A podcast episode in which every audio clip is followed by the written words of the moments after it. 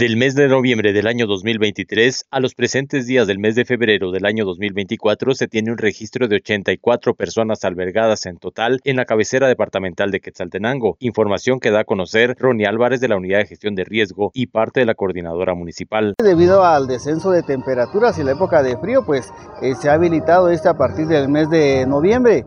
Sin embargo, pues eh, las heladas han sido bastante particulares, pues han sido de dos o tres días y luego eh, se siente un, eh, un, ambiente cálido.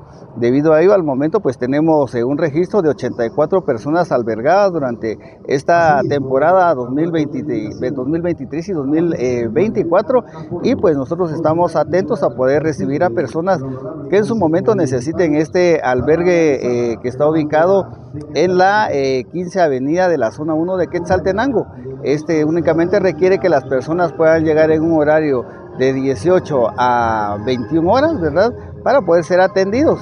En ese sentido, pues también cualquier tipo de emergencia que se suscitara durante la noche, pues también cuerpos de seguridad y socorro pues han realizado la acción necesaria para poder eh, trasladar a las personas que necesitan este tipo de apoyo durante la temporada de frío que destacar también que en el mes de enero, a pesar de las bajas temperaturas, ha sido poca la demanda que se ha tenido. Sí, así es. Eh, durante el mes de enero y lo que va de febrero, pues ha sido eh, poca esa demanda, ¿verdad?